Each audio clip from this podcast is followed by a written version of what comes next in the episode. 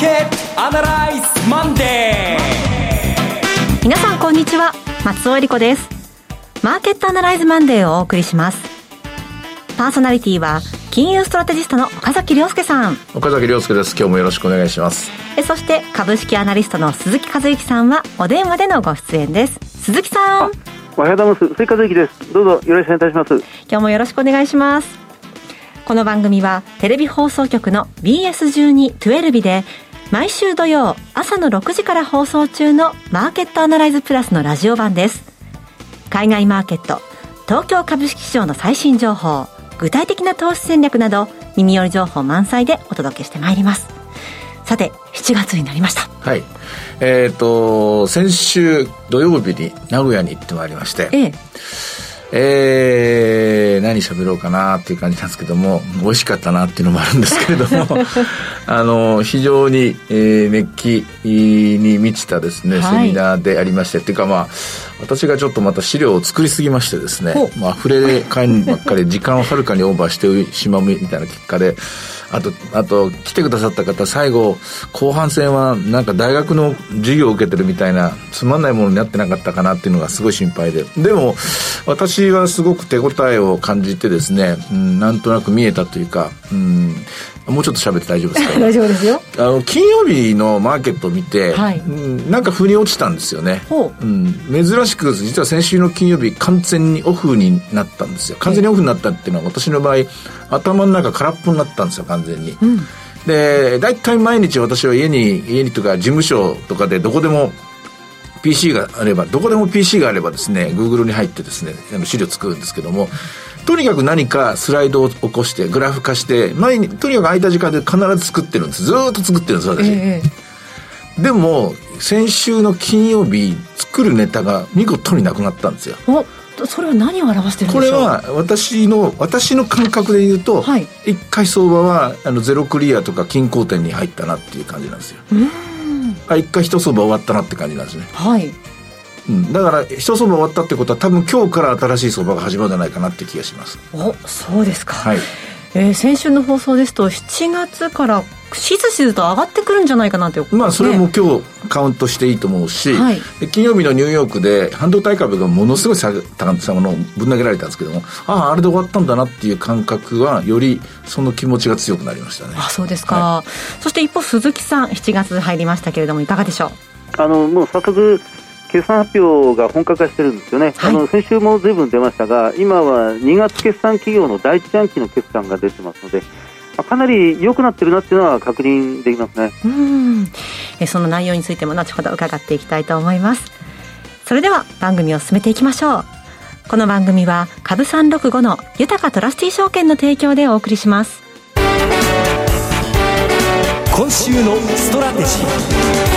このコーナーでは今週の展望についてお話しいただきます。はい。まず、一番新しい状況だけ報告するんですが、アメリカ株はなかなかリバウンドできない形に入っていますと。一方で長期金利が2.8%まで金曜日、結構金曜日の下げは大きかったです。はい。えー、金曜日の非常に注目に値するのは、10年金利が大きく下げたことと、それから、えー、ソックス指数、半導体ですね。まあ、ここまでずっと2年間にわたって相場を牽引していたセクターが、かなり大きな下落になったと。このセクターだけが大きく落ちたという、ここが人々の、まあ、注目を集めたと思います。で、長期金利に関して言うと、反対側にあるって言いますか、短期の金利の方は確実に上がってますので、で、今朝計算してみたんですけれども、今アメリカのニューヨーク連銀の景気後退確率モデルで、えー、金曜日の段階でですね、1年後の景気後退の確率は、ついに10%を超えてきましたと。まだ10%です。これ20%超えてくるともう間違いないというところなんですけども、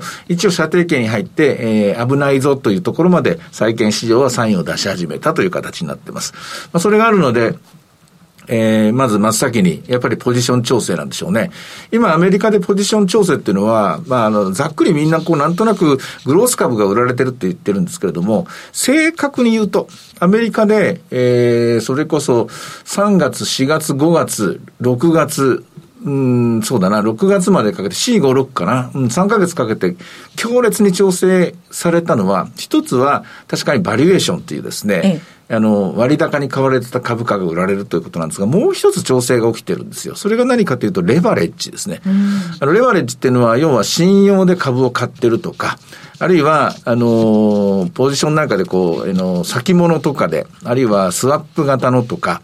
あの、ヘッジファンドとか、えー、例の、あの、破綻したファミリーオフィスオフィスなんかもそうですけども、えー、プライムブローカーからお金を借りて株を買うとか、つまり、いずれにしても証拠金型の取引で、株を買ってた人たちがすごく多いんですよ。うん、で特にあの、ロビンフッターたちのオプション取引っていうのも、これ、対別するとこのレバレッジがかかった取引になりますので、はい、彼ら大体コールオプション買ってましたのが、買ってましたからね。これが強烈に、えー、今、あの、崩壊したと。うん、レバレッジかかったポジションが崩壊した。まあ、だからが、それゆえにですね、アメリカのマネーサプライっていうのは、去年の今頃25%ぐらいあの、1年前と比べてですね、増えてたスピードが、ついに5月の段階で6%までですね、ものすごい、ものすごいお金が縮んでるんですよ。えー、まあ、お金が縮んでるっていうのは裏を返すと、それだけバランスシートが小さくなってるわけです。で、このバランスシートが小さくなるっていうのは、企業がどっか潰れたらバランスシート小さくなるんですけども、どこも潰れてないでしょ。で、どこも潰れてないし、それからその有担保のローンとか、ね、これは増えてますから、これは無担保の、もうレバレッジが一斉に潰された証拠なんですね。8%、6%と潰されてるっていうのは。で、バリエーションの調整とレバレッジの調整、この二つが起きたと。で、これをどこまで潰していくのかなというので、最後の最後に最もその、えー、バリエーションが高く、最もレバレッジがかかる対象となっていた半導体関連ですね。これが金曜日に、えー、一挙に圧縮されてですね、潰されて、えー、他のセクターにない下げ方をして、とりあえず終わったかなと。で、長期の方は、この株価の動きとマネーサプライを見て、えー、景気答えを織り込む形で2.8になったと。とりあえずこれで、えー、とりあえず46が終わったと。今年の上半期が終わった。やることやったなと。で、次後半。後半何やるのかなアメリカも多分途方に暮れてるとこだと思います。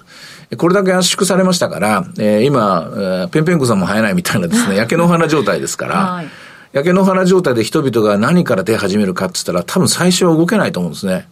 で、その間に、我らが日本の方は確実に、私はもう、えー、思い切って今日言っちゃうと、そろそろみんな行きませんかと。うん、26,200円、2万5,000円台で買いたい人もいるかもしれませんけど、言っていいんじゃないかなと思うんですね。言っていいんじゃないかなと思うのは、これからおそらく情報修正のオンパレードだと思います。あ、そうですか。日本株はもう、ほとんどのセクターで来るんじゃないかなと思いますね。下方修正するとこはほとんどないと思いますね。まあ、その第一は、為替の含み益が、1年前と比べて15%以上のですね、えー、年間平均で見た時の15%以上の円安水準がもう確実に3ヶ月は終わったと。でさらに、この非畜もその水準は変わらないだろうし、で、計算したところ129円までの円高なら確実に前年比15%以上の円安、15%以上の含み益を持ったまま、えー、次の7、9月期も走るでしょうし、で、上半期も走るでしょうからね、いけるんじゃないかというのが一つと、それから日銀単価と、それから鉱工業生産指数、鉱工業生産指数はですね、えー、企業のあのデマンドですね、マインド指数ですね。マインド指標、指数っていう私がアニマルスピリット指数と言ってるやつですけども、これを注意深く見ると、間違いなく製造業はみんな自重してると。うん、うん、もっとつく、もっと作って、もっと売って、もっと利益出る形なんでしょうけども、えもっと作ろうとすると、ひょっとして部品が来なくなるかもしれないとか、うん、まあそういういろんなまあ現在の環境を勘案して、勘案して極めて慎重に動いてると。全然在庫のたるみはないと。全然、あの、在庫でですね、在庫のたるみっていうのが余ってるところないですから、はい、えー、アメリカもそうなんですけどね、不況っていうのは物が売れなくなって不況なんで、ええ、物が売れてて不況はないのでですね、この段階だと信用リスクはアメリカも来ませんから、えー、レバレッジの世界とか、まあ、株式の世界とか、債券の世界世界では不況なんだけども、実態の経済の、えー、不況っていうのは、やっぱりもう1年以上、ひょっとすると1年半ぐらい先とか、まだまだ先だろうなっていう気がします。で、その間、日本はというと、これはね、漁夫乗りなんですよね。なんでかっていうと、えー、アメリカで今問題になってるのは、財、サービスのインフレですよね。これがタイトになってるということですね。これは日本も一緒です。日本はアメリカ以上に電気がタイトだと、電力がタイトだと。これは一緒だと。しかし、アメリカと日本と違うのは、まず、アメリカはお金が、マネーがタイトですと。日本はマネーがルーズですと。イージーな状態ですね。緩和されてます。はい、あともう一個、アメリカの場合はまだ、アメリカの場合は、えー、非常にですね、労働市場がタイトなんですよね。人が足りない。でも日本はまだ労働市場が緩和状態にありますと。で、なんで緩和状態にあるかっていうと、日本はアメリカのように結局、あの、失業率を上げませんでしたからね、失業者として、え放出しませんでしたね、レイオフしませんでしたから、これが一つと、それと日本っていうのは、まあ昔から時間で調整するんですよね。不況になってくると残業が減る。公共になると残業を増やす。はい、もうちょ、ちょっと残業すれば、あれはちょっと休日出勤すればいくらでも生産が作れるところがあると。それと、えー、日本の場合は、えー、と、全企業で、単純平均すると33%ぐらいパートさんがいますから、このパートさんをなんならですね、格上げでもして、えー、頭数を揃えることは簡単にできるというわけなんですね。まあ、この点があるので、日本はまだ労働市場が緩和状態のうちに、うちは、まだまだ利益がどんどん出てくると。ただしこれが、例えばもうあっという間に日本も労働市場がタイトになりました。もしくは、日本の労働者たちが、まあ、特に若い人たちがそうなんですけれども、よくもう一回何度も何度も調べて一つ分かったのは、もう残業する時代じゃないと。残業しませんという時代になりましたと。はい、で、あるいはアメリカと同様に日本の特に若い若年層が労働移動の意欲、意欲です。労働移動したい。つまり、ここで、ここじゃ嫌だと。この会社じゃ嫌だと。この地位じゃ嫌だ。この待遇じゃ嫌だ。嫌だ嫌だって、ここより他の場所を求めるということになると、一挙にアメリカに追い、アメリカを追いかけるように日本でも賃金インフレが出てくると思います。まあ、今週ですね、日本もまた毎月勤労統計が出て、はい毎月勤労統計っていうのは一般の方が見ても何書いてるか分かんないようなデータなんですよ。で、新聞も、これ、あの、日本の場合時給っていうのがないので、現金でどんだけ支払われたかっていうのが出てきて、あと、まあ、それから時間もですね、くねくね動くので、アメリカみたいに動きます。あの、一定じゃないので、すごく計算しにくいので、えー、私が代わりに計算しますけれども。お願いします。でも、いずれにしても、えー、アメリカのように、えー、あの、えっ、ー、と、決まった時間以上は働きたくないとか、あるいはこの、えー、程度の賃金ではもう働きたくないとか、うん、で、他の場所を求めていくということになると、二つの現象が起きて、一つは賃金インフレがそこから始まるということが一つ。はい、でもう一つは、同時に、これ不動産価格上がってきます。労働移動っていうのは、ね、賃金インフレとともに土地の価格、住宅の価格を上げていくと。この二つが起きる可能性がある。この夏日本は、この夏からかな日本はこれに注目しなきゃいけないと。まあ、そうなってくると日本の企業もタイトになってくるんですけれども、今のところまだ、まだルーズな、あの、非常にイージーな状態で緩和された状態にありますから、しばらくの間日本企業は、この世界の公共、世界のインフレの中、一人、えー、着々とですね、利益を積み上げることになると思います。いろいろ言いましたけども、結論として、そろそろいってんじゃないでしょうかね。2万6千円ちょっとですけどもね。えー、1割ぐらいのジャンプ。で、下手すると、うまくいくと2割ぐらい、3万円台回復、まあ、年内のうちに起きるんじゃない、起きるんじゃないかなと私は見ています。そうですか。さて、鈴木さんいかがでしょう？先ほど日銀単価についても岡崎さんからありましたけれども。あの、そうですね、単価そのものは、あの、あんまり良くなかったというか、あの、まあ、2四半期連続で、プラスはプラスなんですけど、ダウンしたという形でしたね。でもやっぱりあの、設備投資がすごく伸びていて、はい、大企業でもそうですが、中小企業もあの全部含めて設備投資の伸びが、かなり強くなっているなというのが、まあ、今回、改めて、まあ、浮かび上がったということですね。大企業、製造業が3月調査の時の設備投資は今年プラス8.4%伸び伸びますという見通しで出してきたんですが、今回、6月調査の分では、それが21.5%今期伸ばしますということなんですね。で、大企業、非製造業でいうと、3か月前の時はマイナス1.6%、今年も少し慎重に見ていますというような状況が、今回の調査ではプラス16.8%まで大幅に増やしてきてる。で、毎年、その年4回、えー、日銀単価出てきますが、スタートの発射台ってのはすごく低くて、で、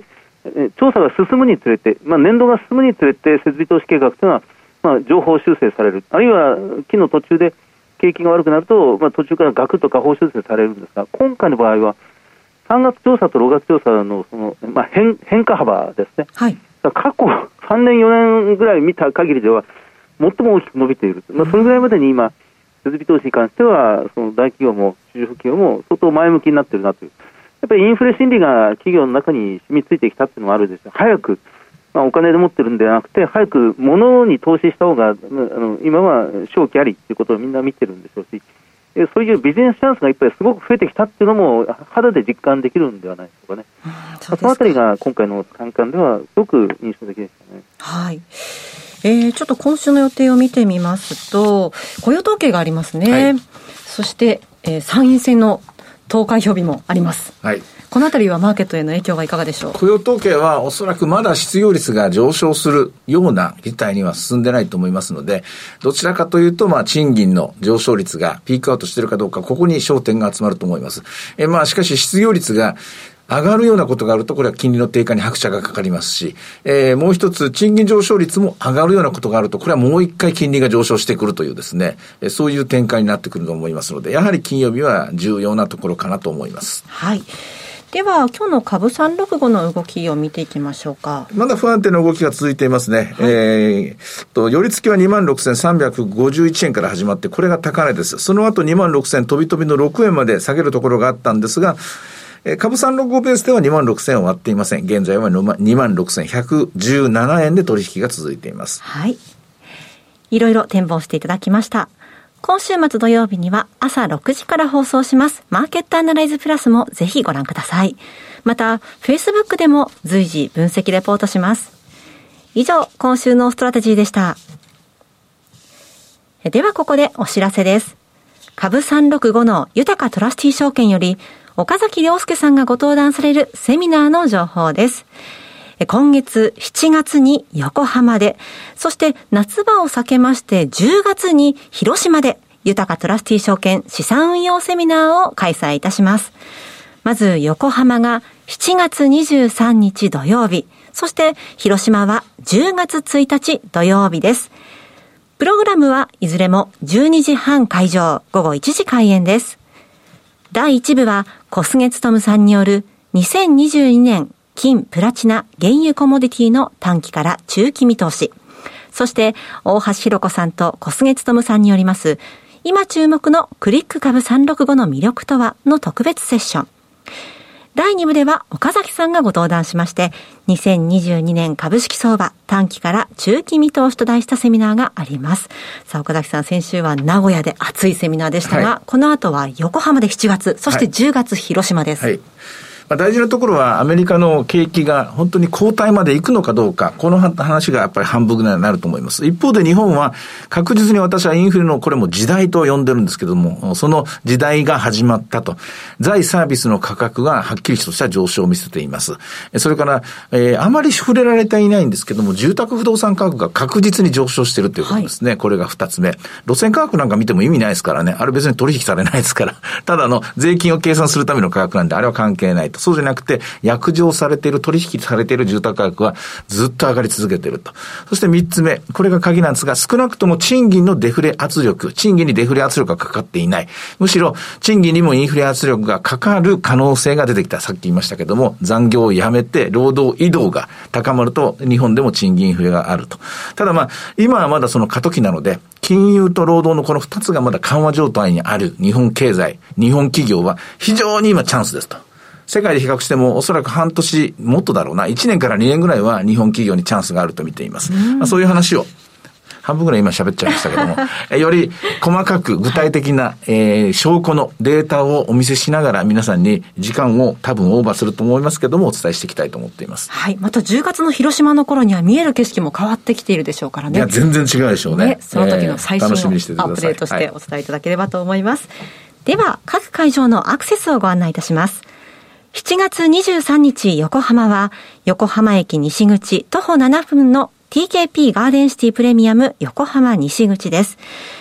そして10月1日広島は広島駅南口徒歩2分の TKP ガーデンシティプレミアム広島駅前です。いずれも最寄り駅から徒歩圏内です。すべてのセミナーで入場は無料です。セミナーのお申し込み、お問い合わせは、豊かトラスティ証券お客様サポートデスク、フリーコール0120-365-281 0120-365-281までお願いします。受付時間は土日祝日を除く午前9時から午後7時までです。今回コロナ禍で久々のセミナーとなっていますが、同じ都市ではしばらく開催の予定はございません。貴重な機会ですので、お近くにお住まいの皆さん、ぜひふるってご応募いただければと思います。なお、今日ご案内したセミナーではごそ、ご紹介する商品などの勧誘を行うことがあります。あらかじめご了承ください。以上、株365の豊かトラスティ証券からセミナーの情報でした。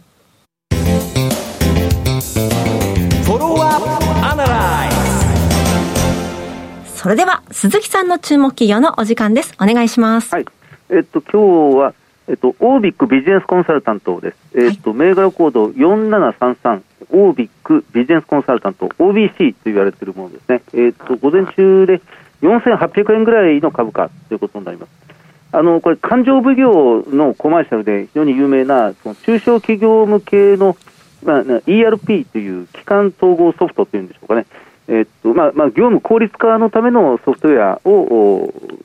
まあ、企業向けに提供しているという会社です。はい、えっと、これ3月決算ですので、先日4月の半ばに発表した決算では、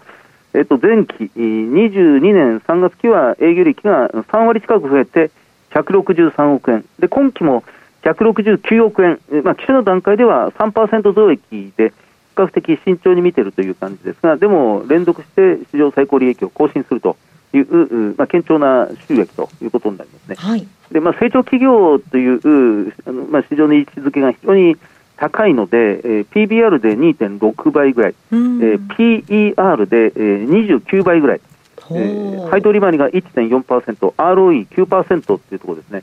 ただあの、成長企業ですから、最近株価ずいぶん下がってしまって、2020年11月、マザーズ市場がピークをつけた頃に、株価7500円あったのですが、はい、それが一番最近は3700円まで、半値まで下がって、今、4800円まで回復回復してきたというところでで、中小企業が少しずつですが、あのここに来て恐る恐るこの設備投資というか、まあ、ソフトウェア投資に前向きになっているなというのが、まあ、今回の日銀短観でもしっかりそのあたりは確認できたというような数字になってますね。はい、まさに今やらないとこのデジタル化の波に乗り遅れてしまう。もともとこのインターネット革命の時に乗り遅れてしまったんですが、今ここでやらないと、本当に DX、デジタルトランスフォーメーションの波に本当に置いてかれてしまう。であのサプライチェーンというか、